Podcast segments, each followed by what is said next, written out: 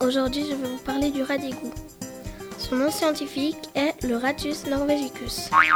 Il mesure 28 cm, il pèse 575 grammes.